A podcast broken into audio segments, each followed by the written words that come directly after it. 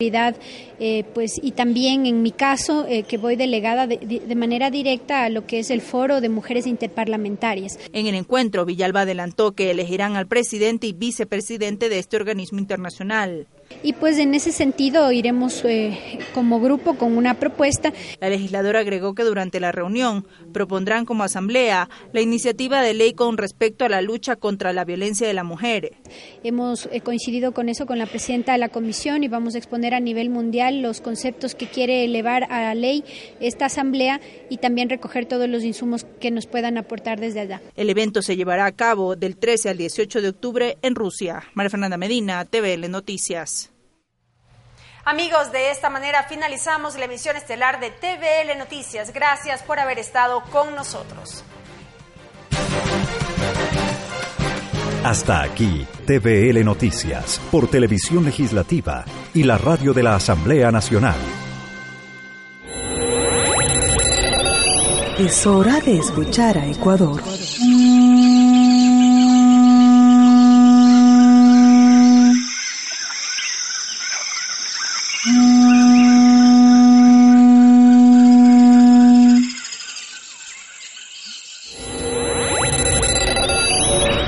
Son las 18 horas. Subtapacha Chichimican. Una hora menos en Galápagos. Abrimos nuestro espacio promocional. Con su autorización, señor presidente, procedo a dar lectura a la convocatoria. Existe un lugar donde las coincidencias y diferencias fluyen. Hemos tardado mucho en conseguir herramientas jurídicas a nivel internacional que protejan los conocimientos tradicionales.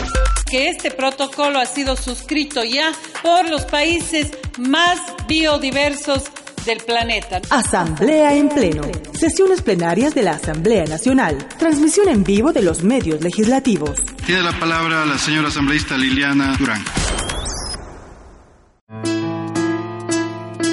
Ando descalza y escucho el corazón del mundo que canta mejor que cualquier río. Debajo del puente en el río hay un mundo de gente. Abajo en el río, en el. Música, abeja dorada que zumbas en mi alma. El tiempo es demasiado largo y la vida es demasiado corta. Pero en las manchas heladas del invierno no hay nada como una canción. Tibio tapiz de sol. Allí donde te conocí quiero verte otra vez. Me gusta cuando cantas. Lunes, miércoles y viernes a las 16 horas por la radio.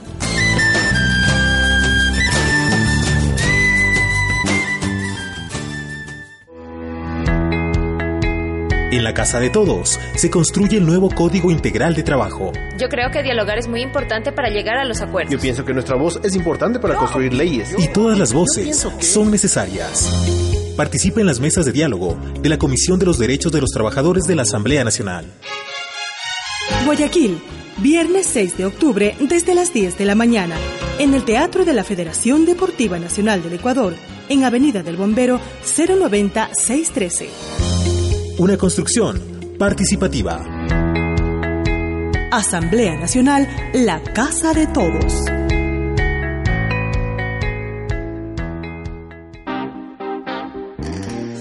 Clásicos Forever. La mejor música en otro idioma. Escúchanos el lunes, martes, jueves y viernes a las 13 horas. Por la radio.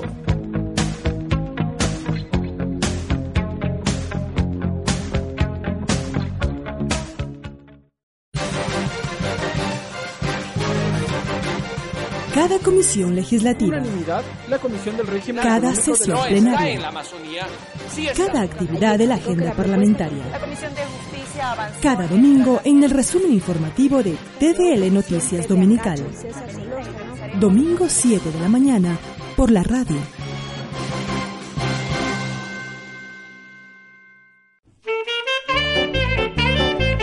La identidad cultural de nuestra música, en la que usted es protagonista, la compartimos todos los fines de semana junto a nuestros artistas en Solo lo Nuestro.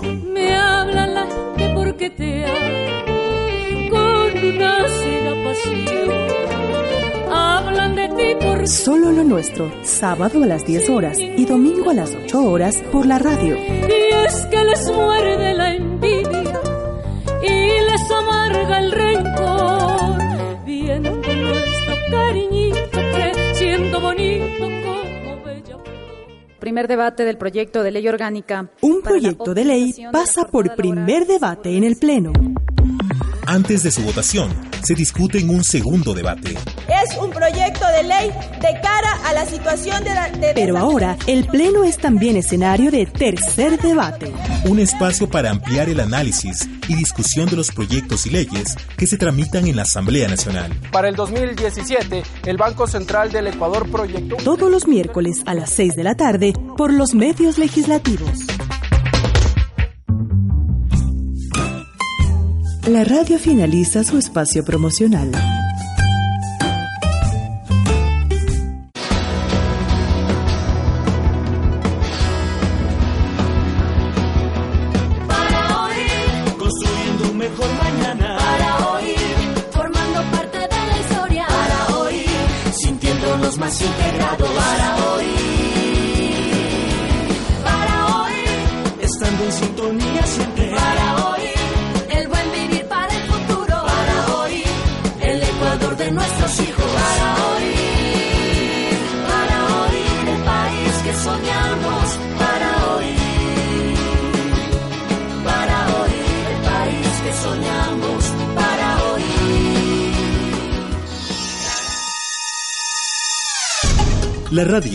Es la suma de las voces.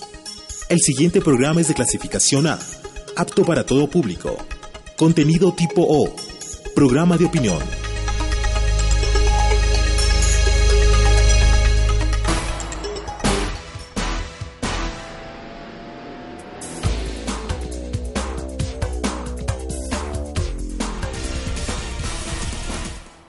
Amigas y amigos, bienvenidos y bienvenidas a Tercer Debate, una iniciativa de los medios legislativos. En el tema de hoy vamos a analizar la consulta popular, los temas que fueron planteados por el presidente de la República, Lenín Moreno, a inicios de semana. Bienvenidos y bienvenidas, esto es Tercer Debate.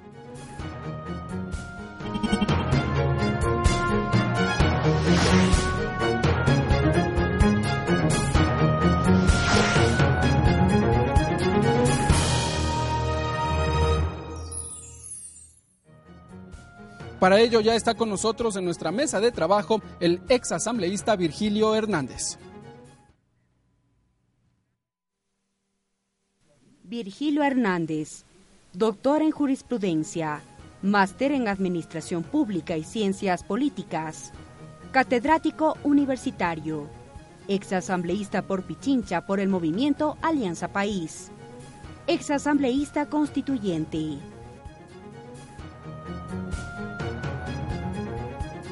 Nuestro segundo invitado es el asambleísta César Ron. César Ron, ingeniero, administrador de empresas, asambleísta por la provincia de Guayas por el Partido Social Cristiano Madera de Guerrero, integrante de la Comisión de Desarrollo Económico Productivo y la Microempresa. Fue en el mes de septiembre que el presidente de la República, Lenín Moreno, durante su habitual cadena de los lunes, anunció que en Ecuador habrá una nueva consulta popular que, entre otros aspectos, busca modificar la actual constitución. ¿Cuáles son los temas eh, propuestos por el jefe de Estado? Lo vamos a revisar más en contexto. El mecanismo era demandado desde hacia tiempo por distintos círculos del país, sobre todo los más críticos del gobierno del expresidente Rafael Correa, y así lo confirmó el actual mandatario Lenín Moreno. Ciudadanos, vamos a la consulta popular. A comienzos del mes de septiembre, el mandatario se había referido a la posibilidad de convocar a dicha consulta popular sobre reformas para fortalecer la democracia. Moreno dio plazo a la ciudadanía para que envíe a su despacho las propuestas de preguntas que crean convenientes. Finalmente se supo que son siete las interrogantes. Pues el lunes 2 de octubre presentaré oficialmente el contenido de la consulta. La oposición ha sugerido cambios en la ley de comunicación, la postulación indefinida de autoridades y la eliminación definitiva del Consejo de Participación Ciudadana y Control Social.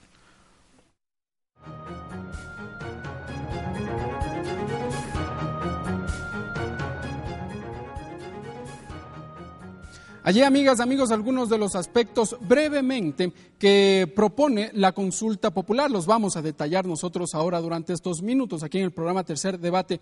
Vamos a saludar con nuestros invitados, pero antes, para la metodología de este programa, al ser los siete temas propuestos por el jefe de Estado para la consulta popular, lo hemos dividido de la siguiente manera. Cada asambleísta tendrá dos minutos con 50 segundos para argumentar su postura frente a cada una de las eh, preguntas. Luego tendrá un minuto para la réplica. De esta forma nos vamos a manejar. Asambleísta Virgilio, ex asambleísta Virgilio Hernández, bienvenido a Tercer Debate. Un gusto siempre. Asambleísta César Ron, buenas noches, bienvenido a los medios legislativos. Gracias, buenas noches, un saludo a Virgilio. Bien, asambleístas y ex asambleístas. Vamos a empezar entonces. Brevemente, la primera pregunta de la consulta popular propuesta por el jefe de Estado es la siguiente.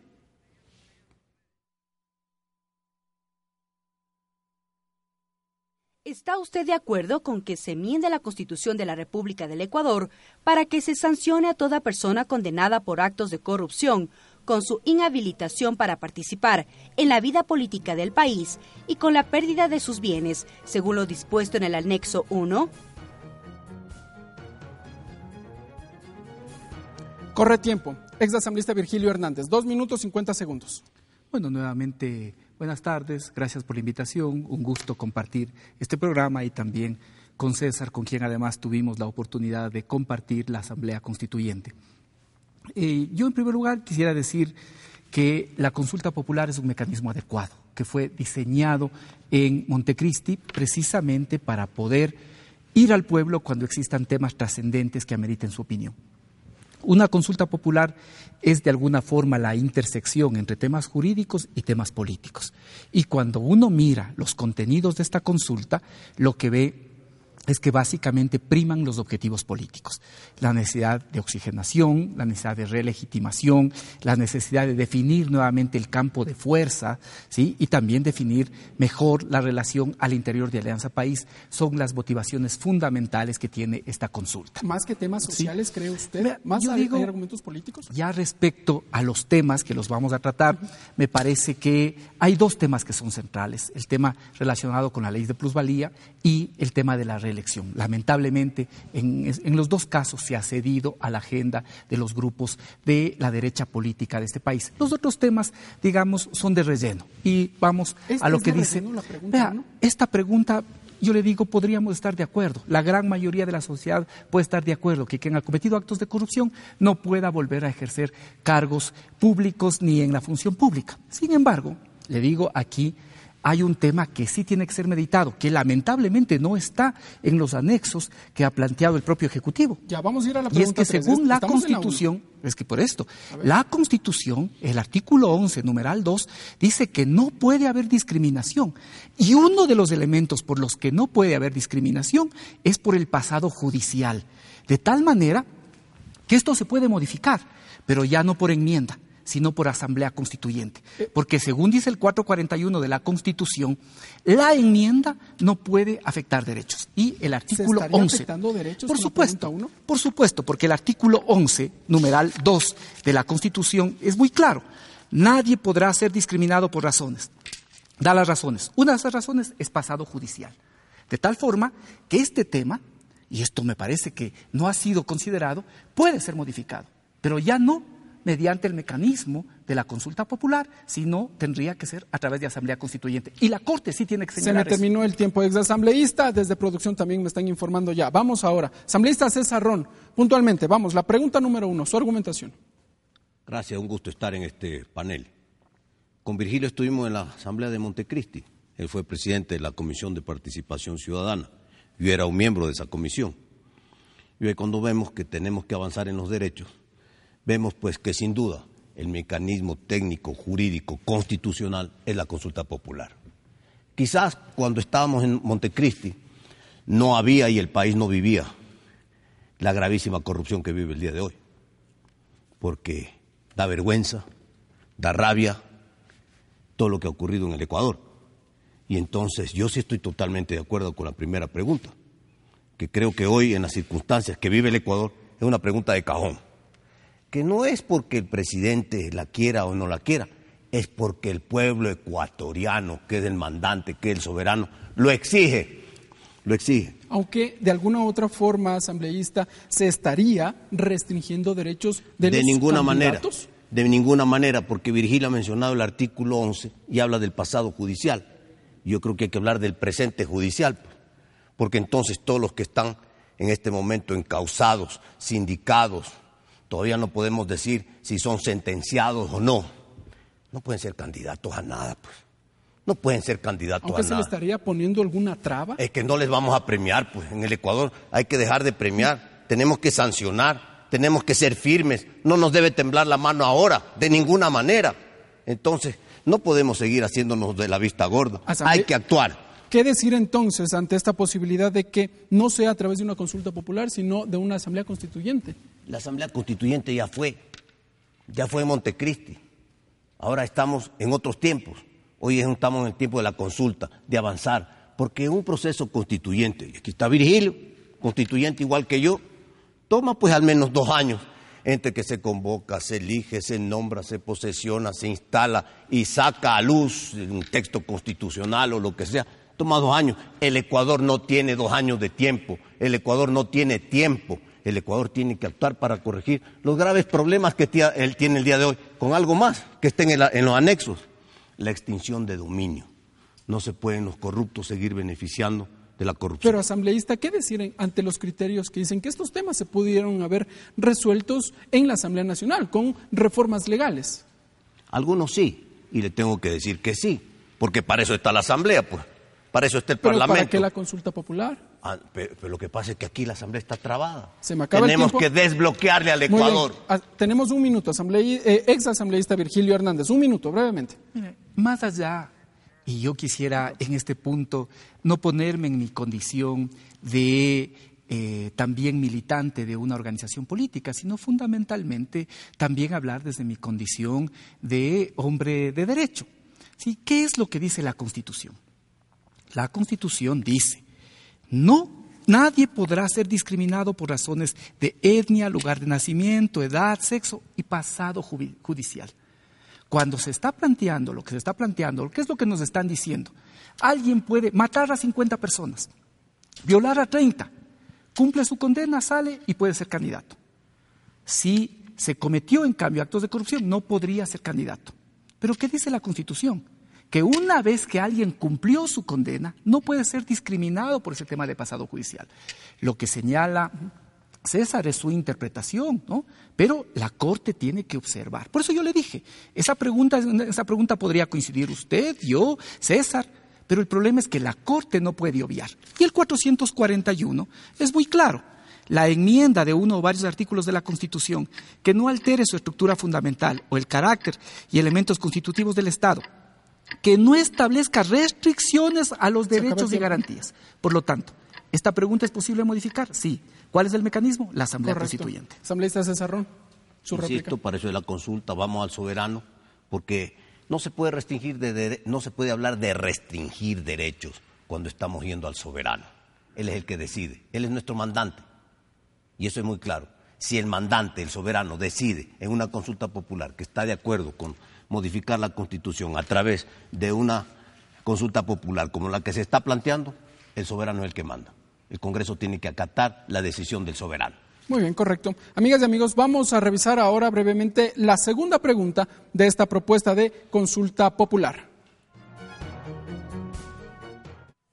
Para garantizar el principio de alternabilidad, ¿está usted de acuerdo con enmendar la Constitución de la República del Ecuador para que todas las autoridades de elección popular puedan ser reelectas por una sola vez para el mismo cargo, recuperando el mandato de la Constitución de Montecristi y dejando sin efecto la reelección indefinida, aprobada mediante enmienda por la Asamblea Nacional el 3 de diciembre de 2015, según lo establecido en el anexo 2?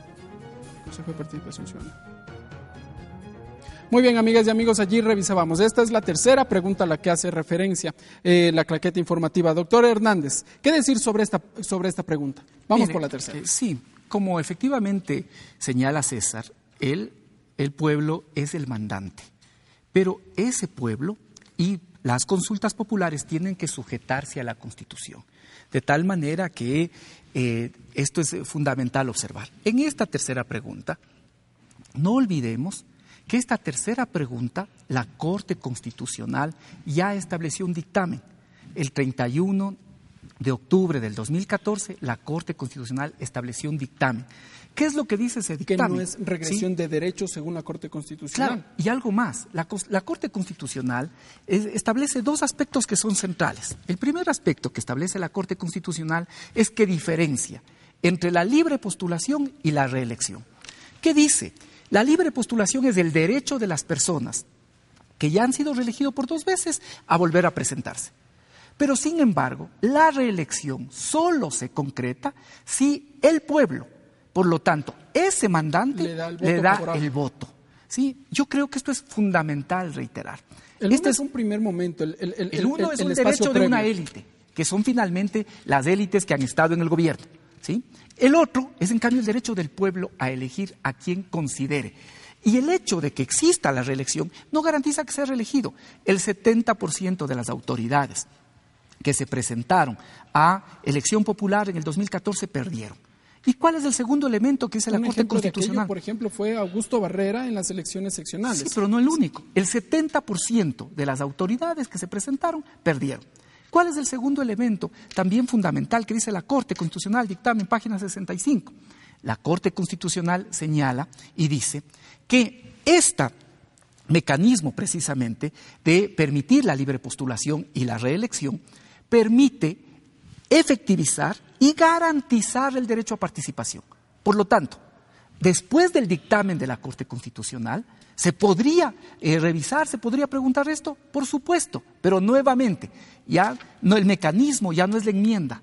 el mecanismo ya no es la enmienda, César, porque están establecidos los mecanismos. Otra vez la Asamblea Constituyente, porque fue la Corte que dijo que era ampliación. Y no solo eso, garantía de derechos. Muy bien. entonces esos son elementos que hay que considerar. Asambleísta César Ron, dos minutos con cincuenta segundos. Mire, voy a empezar leyendo la Constitución de Montecristi, la original Artículo La que hizo Virgilio, donde el país hizo una constitución a la medida, a su gusto. Artículo 114. Sí, aquí está. Dice, la presidenta o presidente de la República permanecerá cuatro años en sus funciones y podrá ser reelecto por una sola vez. Este es el espíritu de Montecristi. Pero el artículo 114, Escúcheme, esto fue, esto fue a referéndum. Por esto votó el pueblo ecuatoriano. El pueblo votó la reforma la nueva constitución modificada, el artículo 144. La presidenta y presidente de la República permanecerá cuatro años en sus funciones y podrá postularse para ser reelecto. Gran diferencia, ¿verdad?, entre el espíritu de Montecristi, votado por el soberano, y este, con el nombre de enmienda, que violentó la Constitución muy hábilmente, sin consulta popular, con una mayoría grande aquí en la Asamblea, levantando las manos a espaldas del pueblo ecuatoriano. Se escudan, en el, se escudan en el informe de la Corte Constitucional. La Corte Constitucional tenía que haber sido firme en preservar este derecho, este, el que fue original de Montecristi. No lo hizo así. Hoy, ¿cuál es el camino? Consultarle al pueblo consultarle al pueblo. tenemos que regresar. En el 2015, tenemos que regresar al pueblo. Es que esa enmienda que se hizo aquí, que no era enmienda, sino reforma la Constitución, tenía que haber ido a consulta popular, pues. Nunca se hizo la consulta popular porque el pueblo, el soberano, no estaba de acuerdo. Así decían las encuestas. Porque aquí hay que acordarse de las encuestas de hace dos años. Hoy el pueblo, ¿qué es lo que quiere? Que no haya reelección indefinida. Y eso no es restricción de derechos porque cuando le estamos preguntando a 16 millones de ecuatorianos, ¿no? Porque la enmienda fue para beneficiar a un ecuatoriano en detrimento de 16 millones de ecuatorianos. Hoy vamos al soberano a preguntarle si, si quiere o no quiere. Puede decir que no también. Está dentro de las posibilidades. Pero lo fundamental, vamos a preservar el derecho que está aquí, consagrado en la Constitución, con voto popular de los ecuatorianos. Doctor Hernández, réplica. La Asamblea Constituyente y luego la Constitución estableció tres mecanismos a través de los cuales se modifica la Constitución. La enmienda, la reforma, la Asamblea Constituyente. Cada uno tiene sus características, César. No son lo mismo. No es que se puede llamarle eh, antojadizamente a una cosa enmienda o reforma o constituyente. Cada uno tiene diferencias y cada uno tiene un procedimiento distinto. Eso fue aprobado también por el pueblo ecuatoriano y fue a través de ese mecanismo que se estableció la enmienda. Y hay un dictamen. Muchas veces cuando se habla sobre este tema hay colonialismo, hay mucho colonialismo mental. Si es que en Europa se aprueba, se elige a una persona para el cuarto periodo, a nadie se le ocurre decir que eso es antidemocrático. Hablan de madurez democrática.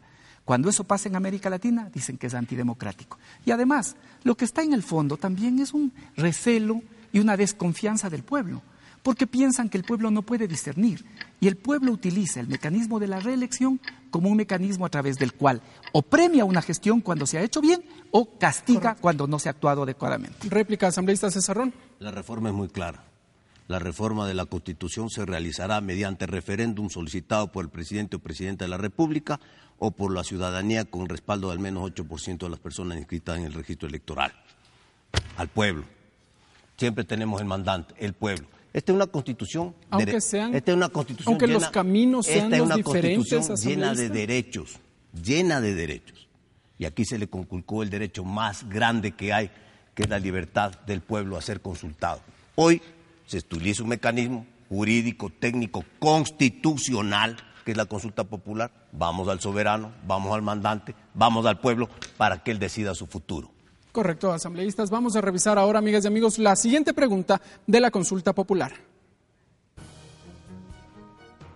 ¿Está usted de acuerdo con enmendar la Constitución de la República del Ecuador para reestructurar al Consejo de Participación Ciudadana y Control Social, así como dar por terminado el periodo constitucional de sus actuales miembros y que el Consejo que asuma transitoriamente sus funciones tenga la potestad de evaluar el desempeño de las autoridades cuya designación le corresponde, pudiendo de ser el caso, anticipar la terminación de sus periodos de acuerdo al anexo 3?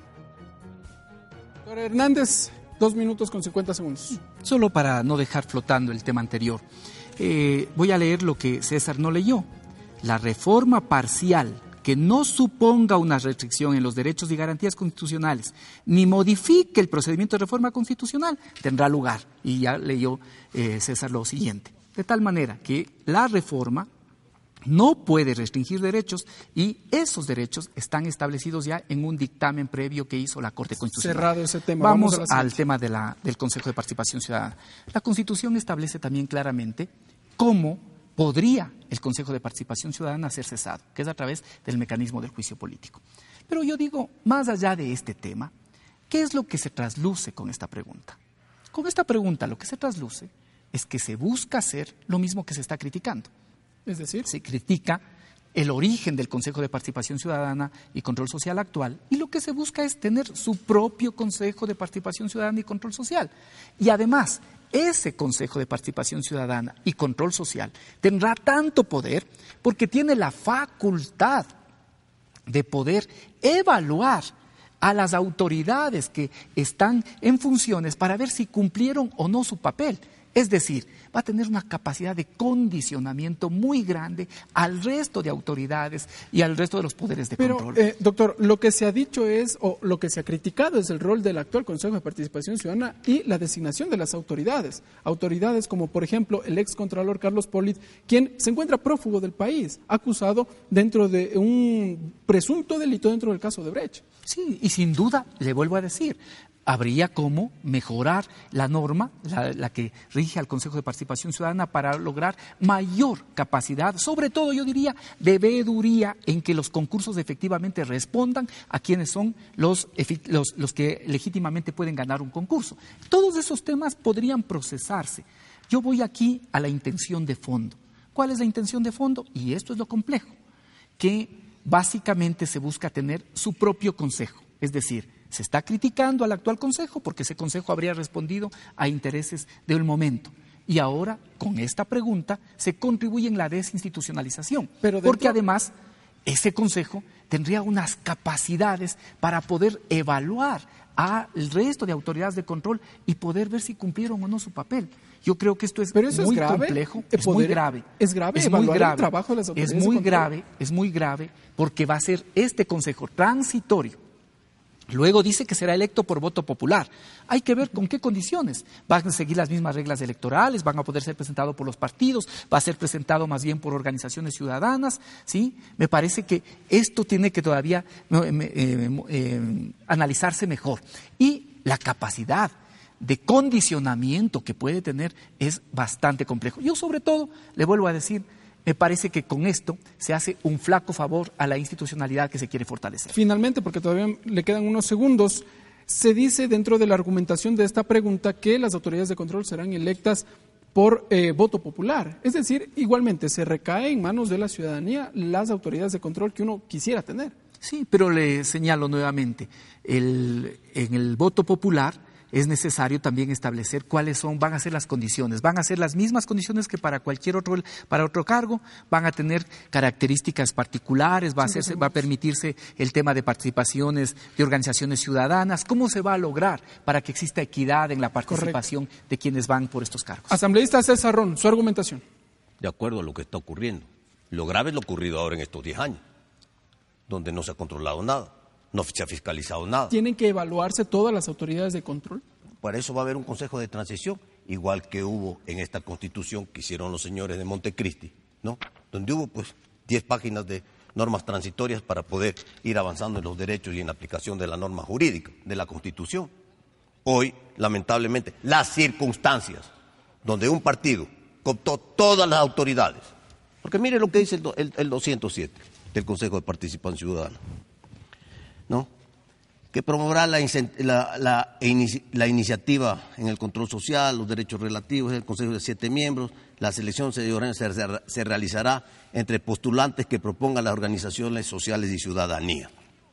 Nada, los amigos del gobierno, nada más. ¿No ha habido aquella asambleísta, considera usted? Nada. Y después, lo más grave, en el 208, ¿no? ¿cuáles son las atribuciones del Consejo de Participación?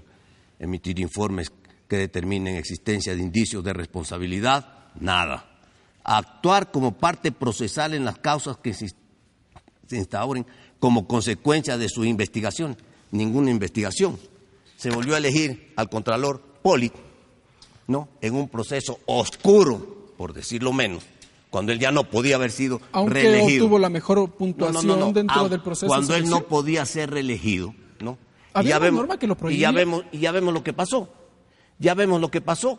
¿Y qué ha hecho el Consejo de, Participación Ciudadana en materia de fiscalización, en el caso específico del Contralor que fue cesado en sus funciones? Nada. Ni siquiera han cumplido con las funciones establecidas por la Constitución y la ley. ¿Qué le queda al Ecuador? ¿Qué le queda al Ecuador? Regresar al pueblo, ¿no es cierto?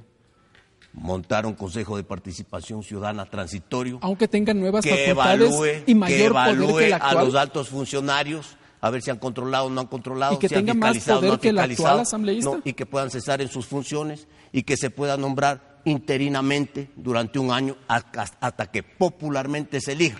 Es verdad, no hay todavía un reglamento de cómo se va a elegir esos altos funcionarios. Deberían ser del más alto nivel del más alto nivel. Por ejemplo. Si estaba hablando de participación ciudadana, por ejemplo, un candidato que venga de las universidades, de la academia, un candidato que venga de las mujeres, un candidato que venga de los sectores sociales, que venga de los trabajadores, un candidato que venga de los sectores indígenas. La sociedad civil. De la sociedad civil. La sociedad civil tiene que ponerse si en un marcha. representante de, una organización política eh, decide participar y gana? Es que, es que hay que ver las reglas cómo se establecen. Porque si va a ser por elección popular, seguramente va a ser a través de los partidos políticos. Los partidos políticos tendrán que buscar a los mejores hombres y mujeres de estas organizaciones que estamos mencionando para que sea una verdadera participación Doctor Hernández, su réplica. a veces yo creo que se olvida precisamente por qué se hizo la constituyente y por qué se hizo la constitución del 2008. Porque el antecedente, el antecedente para el país fue nefasto corruptelas, 80% de pobreza. Eso no puede olvidar la ciudadanía. Crisis política. La ciudadanía no puede, no puede olvidar ¿sí? lo que pasaba antes, efectivamente, de la Constitución del 2008, cómo se repartían. El Partido Social Cristiano tenía de dueño, era dueño de las Cortes y se hacía lo que querían. Ahí básicamente, en primer lugar, eh, el expresidente Febres Cordero y después también se dice que algún alcalde muy poderoso ordenaba lo que se hacía en las Cortes. Se ponía y se, se ponía y se sacaba a los miembros del Tribunal Supremo Electoral, de la de, lo que en ese momento era el Tribunal de Garantías Constitucionales. Cada vez que existía una mayoría, parte de la tronche del reparto, sí, eso que el Ecuador, seguramente muchos jóvenes ya no recuerdan, se repartían permanentemente de la manera más promiscua las, las, instituciones de control. Esas personas son las que ahora aparentan ser los salvadores de la patria y de la moral pública. No, eso el país no puede olvidar. Eso el país tiene que tener presente en la memoria. Que se ha actuado mal también aquí, bueno, sí, ha habido errores. Esos errores tienen que ser corregidos. ¿A través de qué? De una legislación que permita, sobre todo, volverle social espíritu, que estos organismos de control sean independientes para cumplir adecuadamente su labor. Correcto, doctor. Asambleísta César Ron, su réplica. Es vergonzosa la corrupción que tenemos. Nunca antes visto en la historia del Ecuador más de 12 ministros y altos funcionarios del gobierno anterior inmersos en actos severos de corrupción. Claro, tenemos carreteras, sí, pero ¿a qué costo? ¿A qué costo? Usted va a visitar la refinería de Esmeralda, está hecho hueco, no funciona. Usted va a Yachay, se caen los edificios. Ve los sobreprecios de las obras públicas, de las carreteras y los edificios. Nunca en historia del Ecuador. Y lo que estuvo mal antes no se puede justificar para que esté peor ahora. El asunto es que en vez de haber avanzado hemos retrocedido. Y entonces hay que corregir el problema. También hay dueños del país ahora. También hay dueños del país ahora. Con una gravedad mayor todavía. Hemos visto a los jueces aquí afuera reclamando sus derechos, donde se ha intervenido en la justicia con dictámenes, torciendo la mano de los jueces. Eso no puede seguir en el Ecuador. Eso no puede seguir en el Ecuador. Para eso es la... Pero gracias a Dios hay remedio. ¿Y sabe cuál es el remedio? consultarle al pueblo con la consulta popular. Muy bien, asambleísta Cesarrón. Doctor Virgilio Hernández, amigas y amigos, nos vamos a una brevísima pausa. Cuando regresemos todavía tenemos Cuatro preguntas más por desarrollar aquí en, su programa Tercer Debate.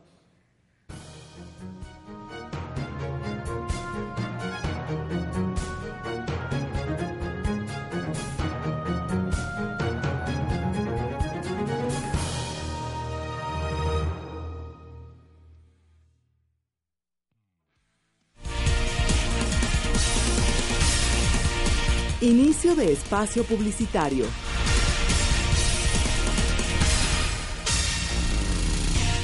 Conozca la otra faceta de los legisladores, dónde viven, su familia, su historia, sus pasatiempos. Hacía una hora y media de viaje al colegio todos los días. Hora y media de ida, hora y media de regreso. sí. Pero, y, nadie sabía, ¿no? Yo no, conocía Quito. Eh, yo vivía como, como alejada, como, como vivir en el campo. Yo literalmente era la niña que vivía en el campo. En mi caso, eh, unos padres realmente maravillosos, espectaculares. Em, mi papá es el mejor ejemplo de resiliencia, creo yo, del mundo entero, del mundo mundial. Y, mi mamá también, de fortaleza, de estar siempre con él, siempre apoyándole. Y ese es el ejemplo que nos dieron a nosotros tres. Es el ejemplo que, gracias a Dios, siguen dándoles a mis hijos.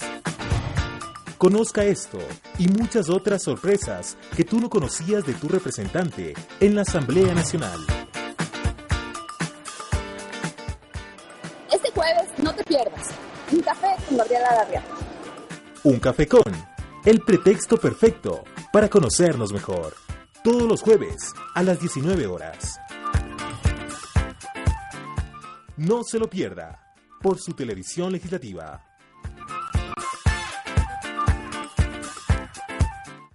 La nueva Asamblea Nacional se ha convertido en estos primeros 100 días en la casa de todos ciudadanizamos el ejercicio legislativo para que nuestros compatriotas se apropien y hagan suyas las leyes aprobadas por la Asamblea Nacional. Juntos lo estamos logrando. Asamblea Nacional, la casa de todos.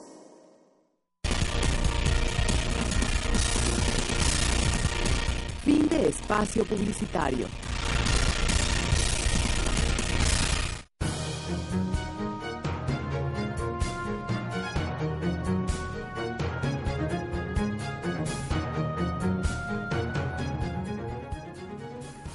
Gracias, amigas y amigos, por continuar con nosotros en la señal de los medios legislativos en su programa Tercer Debate. Vamos con la siguiente pregunta de esta, de la propuesta, no propuesta, más bien, de la inminente consulta popular.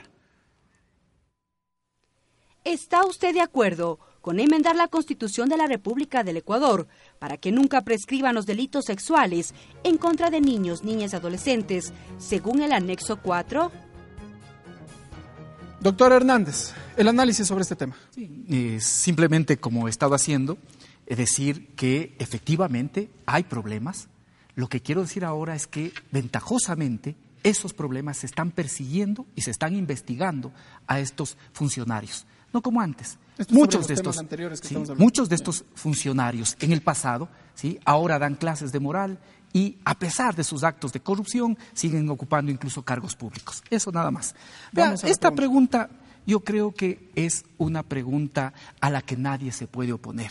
Más allá de que ahora ya en el COIF existan mecanismos a través de los cuales la prescripción opera en muchos años. Sin embargo, mientras se fortalezca todo lo que sea necesario para garantizar los derechos de niños, niñas y adolescentes, yo creo que es adecuado. Pero, asambleísta, eh, eh, Virgilio, tal vez convocar una consulta popular sobre este tema cuando se lo podría trabajar a través de una reforma legal en la Comisión de Justicia? esto, es efectivamente, por eso yo decía que hay algunos temas que son de maquillaje. El decir que son de maquillaje no son peyorativos. El maquillaje cumple un papel importante también en algunas ocasiones.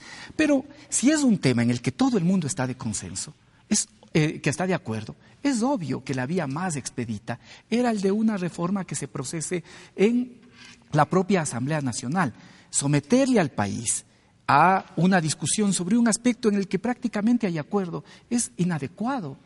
no tiene ningún sentido. ¿Quién puede oponerse a una norma como esta? ¿Sí? Lo que uno ve es que estas son las preguntas preparadas o planteadas para que todos de alguna manera digan sí. Y este, le vuelvo a decir, siendo un tema fundamental, siendo un tema trascendente, podría haberse ganado tiempo, podría haberse trabajado no como, no como reforma a la ley, tiene que ser necesariamente como precisamente enmienda constitucional, porque la constitución tiene que ser modificada para también poner entre los delitos imprescriptibles los que tienen que ver contra niños, niñas y adolescentes. Asambleísta César Ron, su argumentación sobre esta pregunta. Totalmente de acuerdo. Esto es un tema que ya tiene que terminar. El abuso a los niños, a las niñas y a los adolescentes y las violaciones que se dan es terrible es terrible. Estos hechos no pueden prescribir, definitivamente. Pero nos estamos olvidando de otras cosas que no están en la consulta, que tenemos que avanzar en esos derechos. Por ejemplo, la tabla de consumo de drogas de Alianza País, que ha acabado con la juventud. Pero sobre este tema, asambleísta, me quiero ir a ese tema, que lamentablemente no está en la consulta popular, que hubiera sido bueno que esté en la consulta popular para preguntarle al pueblo, porque tiene también mucho, en vez de esta mucha relación. No, esta, esta va, esta va y va de cajón, porque sabe qué es lo que está pasando ¿Qué es lo que está pasando? Que estamos mirando la paja, ¿no? De ojo ajeno, pero nos hemos olvidado de mirar la viga que tenemos dentro de nuestro propio ojo. Si es así, asambleísta, ¿usted considera entonces que esta pregunta bien podría habérsela analizado al interior de la Asamblea Nacional? Sí, pero la Asamblea está bloqueada.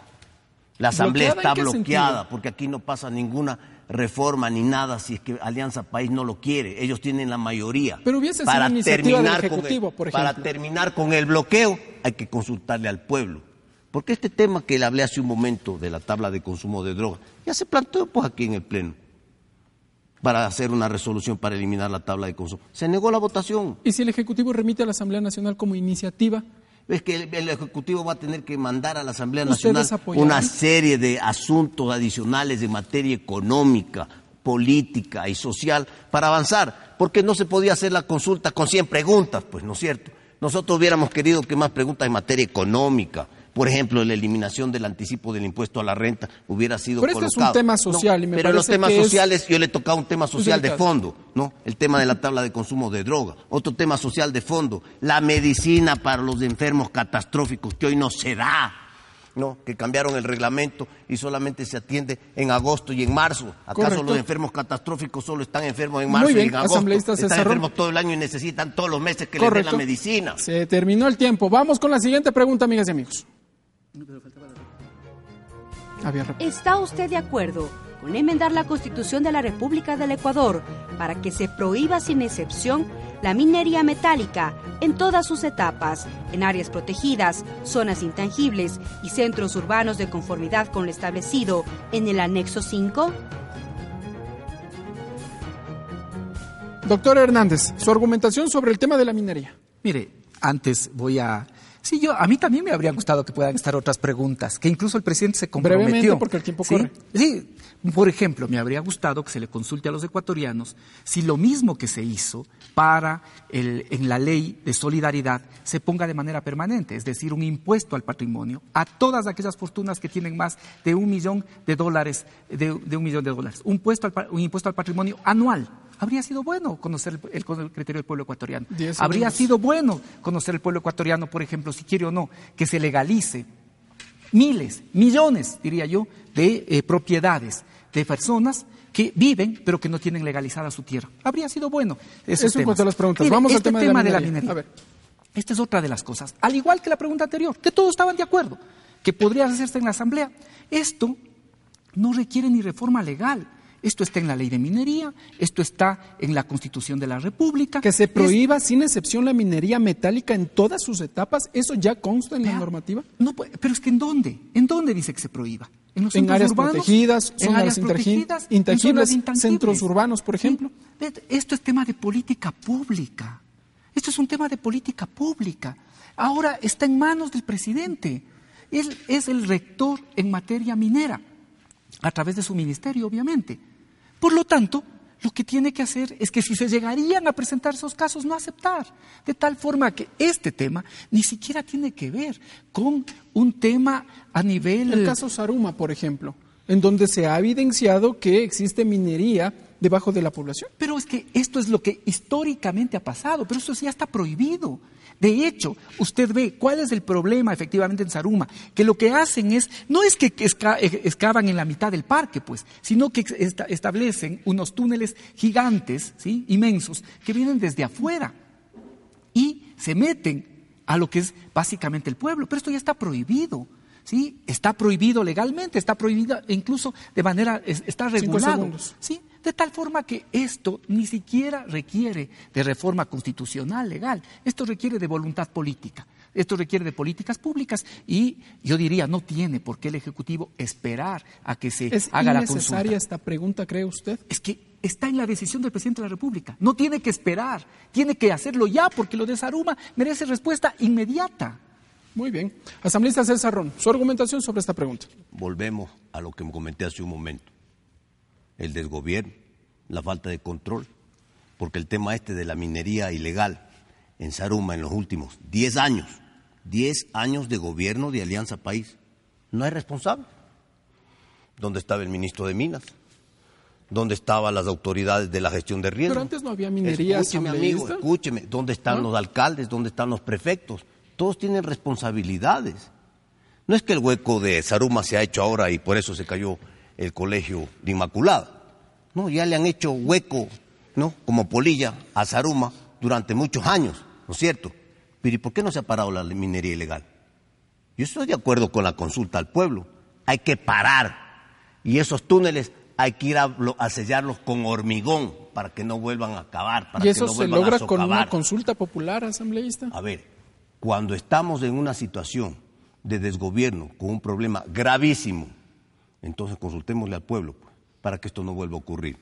Pero ahí faltaba algo en la pregunta, pues, la responsabilidad de las autoridades, porque resulta que en el Ecuador de ahora, en el Ecuador revolucionario, no hay responsabilidades. Aquí nadie ha visto, nadie ha hecho nada, nadie ha tocado, todo el mundo se hace de la vista gorda, no hay responsables. ¿Dónde están los responsables del hueco que le hicieron a Zaruma? Pero asambleísta, entonces, ¿qué decir ante aquellas argumentaciones que dicen que ya existe la normativa legal, la normativa suficiente para que estos temas no sucedan? En Parecería que la normativa no ha sido suficiente, porque en estos 10 años con la normativa no se ha hecho absolutamente nada. Entonces, vamos a consultarle al pueblo para prohibirlo. Prohibirlo. Se acabó. Entonces, es la única manera de poder ir y esos túneles sellarlos con hormigón para que nadie vuelva a socavar a Saruma. Doctor Hernández, su réplica. Es increíble ahora cómo el Partido Social Cristiano defiende al actual gobierno hasta en cosas que son absolutamente absurdas. Yo le pregunto al pueblo ecuatoriano si lo de Nambija, lo de Saruma, lo de Esmeraldas, ¿es de estos últimos 10 años? ¿Es de estos últimos 10 años? Ya no ha habido Nambija, ya no ha habido Saruma. En estos 10 años se han hecho los huecos en Saruma. No, aquí precisamente todo este problema está generado porque no ha existido, no, porque en los años anteriores no existía control, porque aquí había mafias, había también básicamente eh, todo un tema de clientelismo. Y vuelvo a decir, nosotros más bien, en los años que estuvimos, es, inclusive ustedes recordarán, fue criticado cuando se confiscó las herramientas y las maquinarias de la minería legal. Dijeron que era un acto dictatorial contra los mineros ilegales. ¿Y qué era lo que se buscaba? Precisamente e, evitar esta actividad ilegal. Aunque se ha dicho que la minería a cielo abierto perjudica a la naturaleza, asambleísta. Esto es importante. en la provincia de la Sur, por ejemplo, ha habido movilizaciones, hay que discutir una política minera. Yo estoy de acuerdo en eso. Es necesario discutir una política minera. Es necesario ver si es que hay que hacer huecos en todos los lados donde haya minas. O hay que tener una política minera que efectivamente evalúe dónde puede hacerse y dónde no. Yo en eso estoy de acuerdo. Lo que le quiero decir simplemente es que para esta pregunta no se requiere consulta. Se está perdiendo el tiempo. Cada día que pasa una pérdida de tiempo. Y esto, lo único que se requiere es voluntad política, porque es materia de política pública. Correcto, asambleísta César Ron, su réplica. Mire, hay que recordarle al país que los diez últimos años gobernó el partido Alianza País, lista 35, y que el actual gobierno es de Alianza País, lista 35. Esto hay que recordarle al país. También hay que recordarle al país que la mayor bonanza económica en la historia republicana del Ecuador lo tuvo el anterior gobierno en 10 años. Entonces no le echemos la culpa al vecino y es hora de asumir las responsabilidades. Y cuando uno es gobierno y gobernante durante 10 años, tiene que asumir las responsabilidades. Por eso insisto en el tema de las responsabilidades. ¿Dónde están los responsables del control? ¿Ese tema o esa parte cree que se quedó en la consulta? ¿O se podría tal vez reforzar acá en la Asamblea Quizás con la consulta, si tiene una respuesta favorable, como creo que va a tener por la mayoría de los ecuatorianos, le va a dar la fuerza y el vigor al presidente de la República para actuar con mano dura para terminar con la minería ilegal. Muy bien, asambleístas, doctor Hernández, les invito ahora, amigas y amigos, a revisar la siguiente pregunta de esta de la consulta popular. ¿Está usted de acuerdo con que se derogue la ley orgánica para evitar la especulación sobre el valor de las tierras y fijación de tributos, conocida como ley de plusvalía, según el anexo 1? Doctor Hernández, y como expresidente de la Comisión del Régimen Económico a cargo de la elaboración de esta normativa, ¿su argumentación? Mire, esta, esta es una pregunta que yo creo que aquí está el central, el elemento central, a pesar de que esta no fue aprobada por nuestra comisión, pero este, este es el núcleo central, porque aquí se está cediendo a los intereses de las cámaras, a los intereses de los sectores inmobiliarios, aún a costa de perjudicar el propio plan de gobierno. ¿Qué va a pasar el momento en que se requiera, porque saben que se requiere tierra para hacer 325 mil viviendas, y no haya una ley que controle a los especuladores. Aquí se está confundiendo. Una cosa es la ganancia y otra cosa es todo lo que tiene que ver con la plusvalía y la especulación. Pero que el, impuesto a la plusvalía es demasiado excesivo y que por ende han caído varios costos sobre todo en, las zonas de las construcciones, se ha dicho. Pero mire, es que esto no, tiene, no se sostiene. Vea este gráfico. Le invito a que mire este gráfico. ¿Qué dice este gráfico? Este gráfico muestra precisamente la evolución del sector de la construcción. 2014, tercer trimestre del 2014, el punto más alto. Mire usted lo que pasa. ¿Sí? 2015-2016. ¿A qué se debe Coincidiendo esta con qué?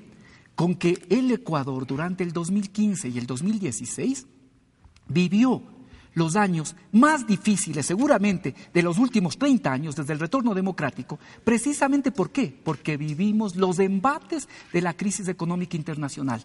Además, el Ecuador con economía dolarizada, fruto precisamente de quién? De quienes fueron responsables de llevarnos a la dolarización. Economía dolarizada, Ecuador y Perú devaluando. crisis internacional de las más grandes economías del mundo. Existió un impacto para el Ecuador.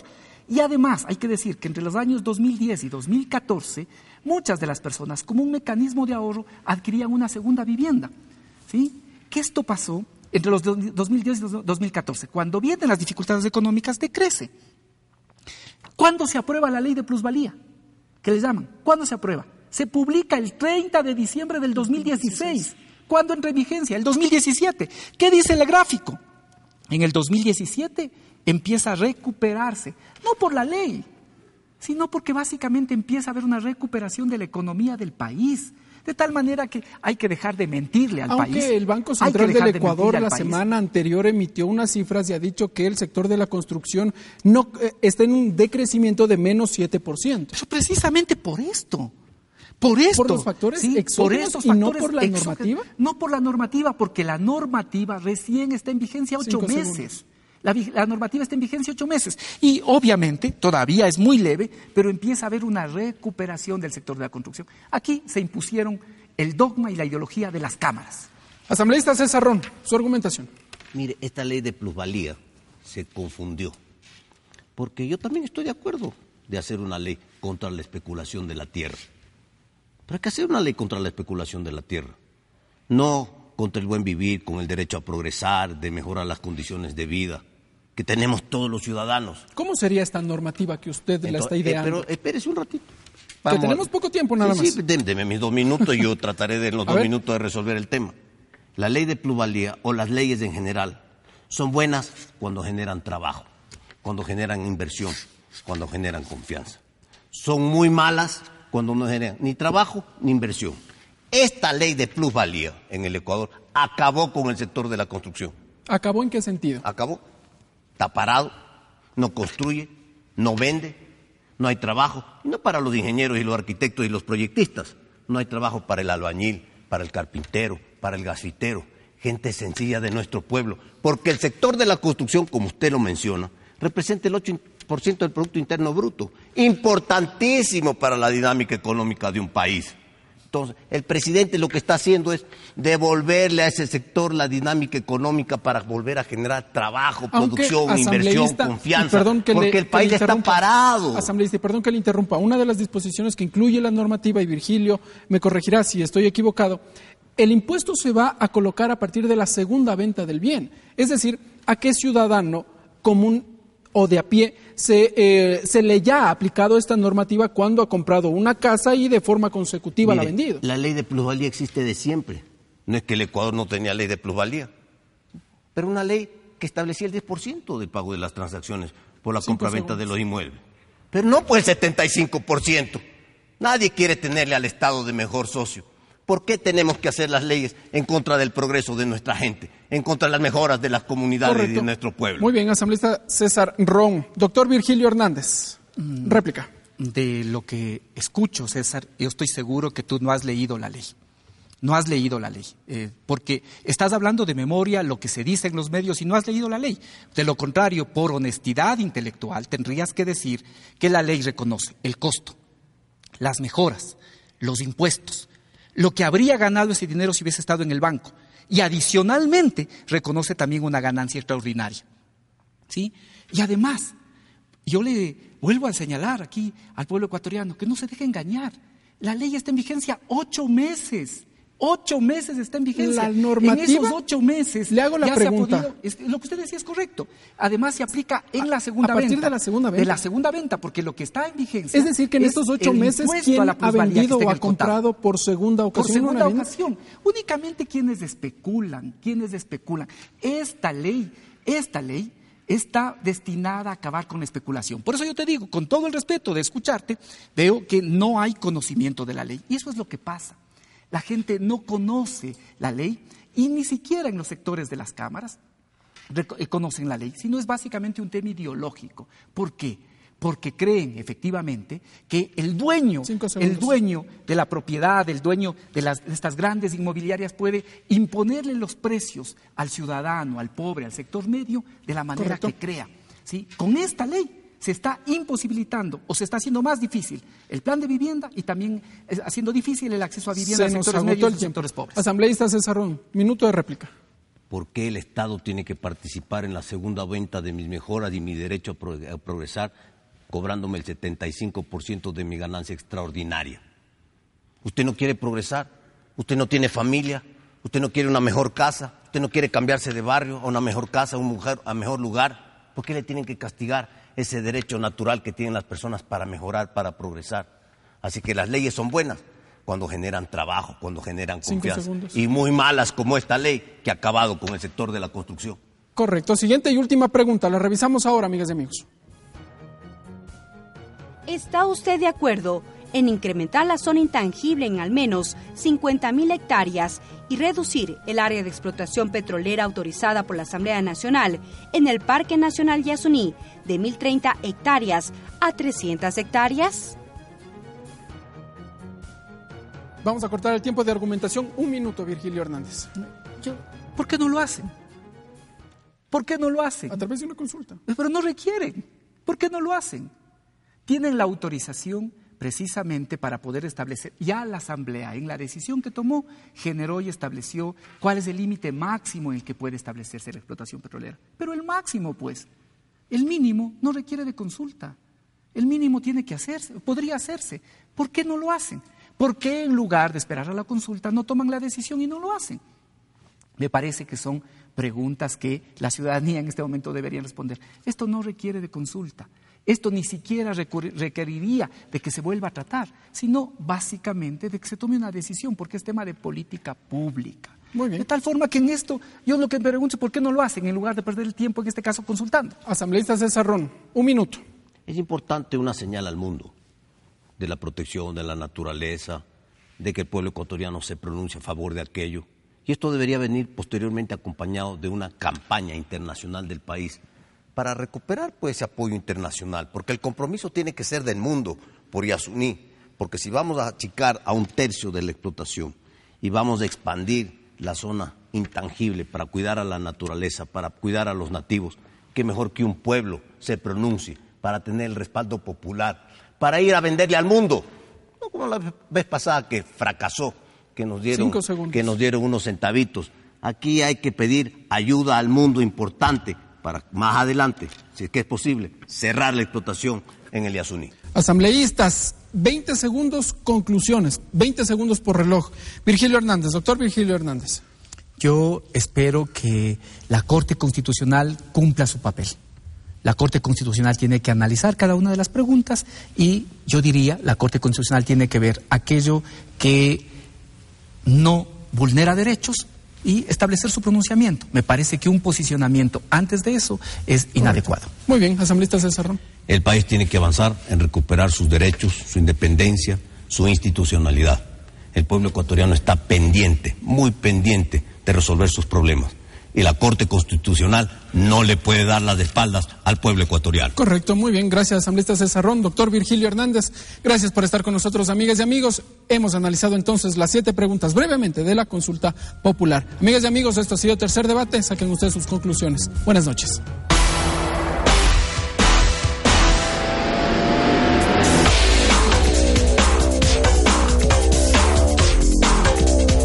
Tercer debate una producción de los medios legislativos.